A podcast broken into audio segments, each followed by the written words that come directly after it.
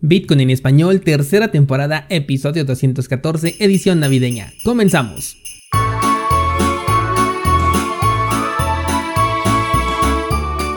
Bienvenidos descentralizados, hoy es viernes 4 de diciembre de 2020, Bitcoin todavía está consolidando pero las transacciones pendientes y las comisiones continúan en descenso. Al momento de grabar este episodio hay solamente 23.000 transacciones pendientes, es muy poco y con tan solo 11 satoshis en promedio se puede confirmar tu transacción en el segundo bloque, o sea en 20 minutos.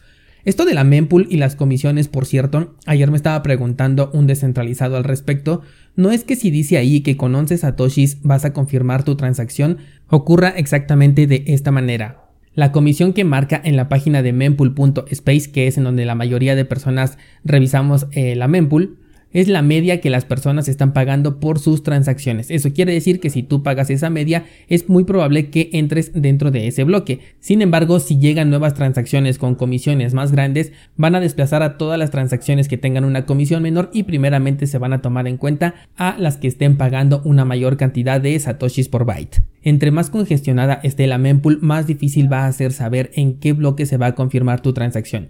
Cuando nada más hay uno o dos bloques por confirmarse, que es cuando prácticamente nadie está haciendo transacciones con Bitcoin, es cuando puedes predecir con una mayor certeza en qué bloque va a ser minada tu transacción. ¿De acuerdo? Bueno, vamos ahora sí con las noticias y de hecho ayer dejamos una pendiente y lo que te quería contar es sobre el nuevo servicio que va a ofrecer Visa con respecto a las criptomonedas. Visa se unió con Circle para poder ofrecer alternativas que permitan utilizar las criptomonedas. En específico la que quieren utilizar es USDC que como bien sabes es la moneda estable que proviene de Coinbase. Algo un tanto curioso es que la implementación que ellos pretenden hacer tiene como oferta de valor el hecho de que vas a poder enviar dinero de manera internacional a bajo costo y de manera muy rápida gracias a su nuevo producto. Y te digo que es curioso que ofrezca esto como un valor agregado, siendo que el propio token de USDC ya permite hacer esto. Finalmente estamos hablando de un token corriendo en el entorno de las criptomonedas y con solamente compartir la dirección se pueden transferir a cualquier parte del mundo como cualquier otro token o criptomoneda. Otra cosa interesante es que pretende emplear una solución de segunda capa para hacer las transacciones más rápidas y que tengan un menor costo. Este es un punto que tienen que considerar desde el inicio y por lo visto sí lo están haciendo, porque siendo USDC un token que se basa en la blockchain de Ethereum, se sabe que tarde o temprano se va a volver a saturar esta red y las comisiones otra vez se van a ir a las nubes. Lo que no se explicó es si realmente van a trabajar en una solución de segunda capa, algo al estilo de Lightning Network o RSK, o simplemente será un movimiento interno de actualización de saldos sin que necesariamente se estén reasignando los montos en una blockchain o en una solución de segunda capa.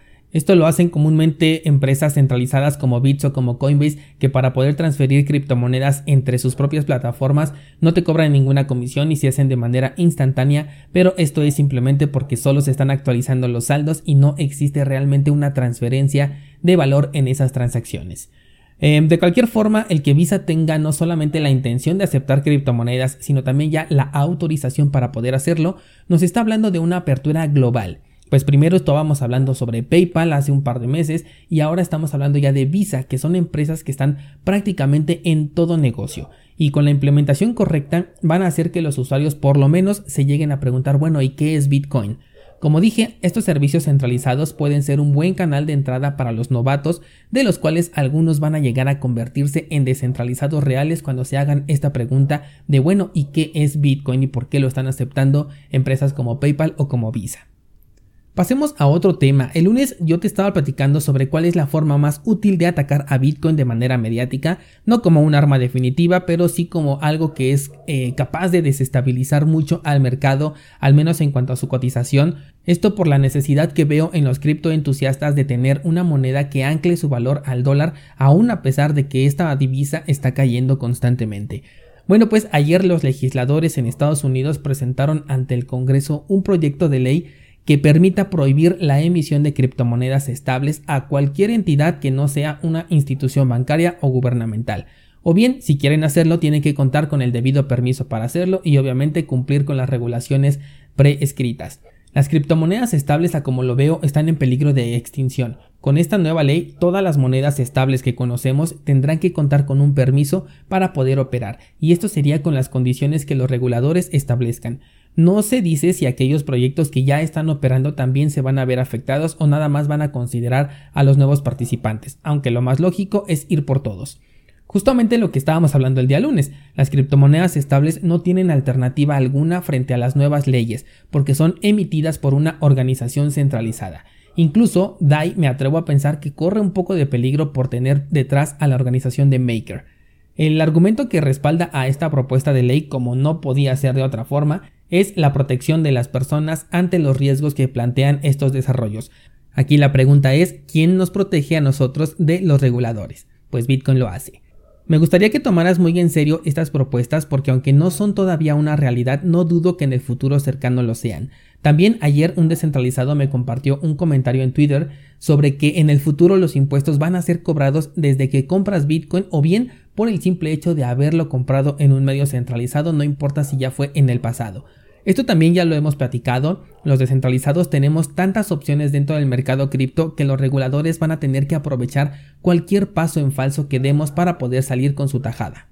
Es por ello que al mero estilo de Argentina en el futuro va a ser normal que desde el momento en el que compres Bitcoin ya tengas incluido por ahí un plus de pago de impuestos por simplemente comprar y de esto no se salvan las compras hechas en el pasado. Aún con los debidos procesos de CoinJoin que permiten eliminar el rastro de tus bitcoins, vas a ser susceptible a este pago de impuestos. ¿Por qué? Porque es muy fácil saber cuánto has comprado en bitcoin o en cualquier otra criptomoneda a través de un medio centralizado. Ayer te platicaba sobre Bitso, por ejemplo, y el compromiso que tiene con los reguladores de compartir toda la información que se le solicite.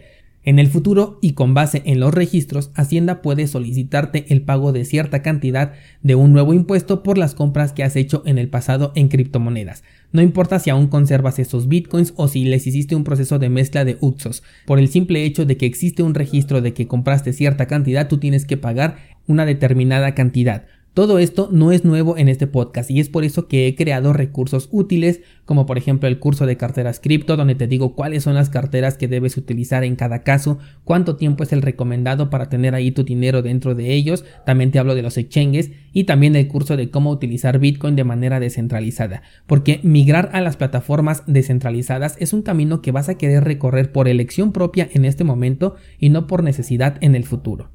Entonces, con las plataformas nuestra alternativa es muy sencilla, son los medios descentralizados. De hecho, los medios descentralizados deberían de ser nuestras plataformas principales y los exchanges y carteras centralizadas deberían de ser nuestra alternativa.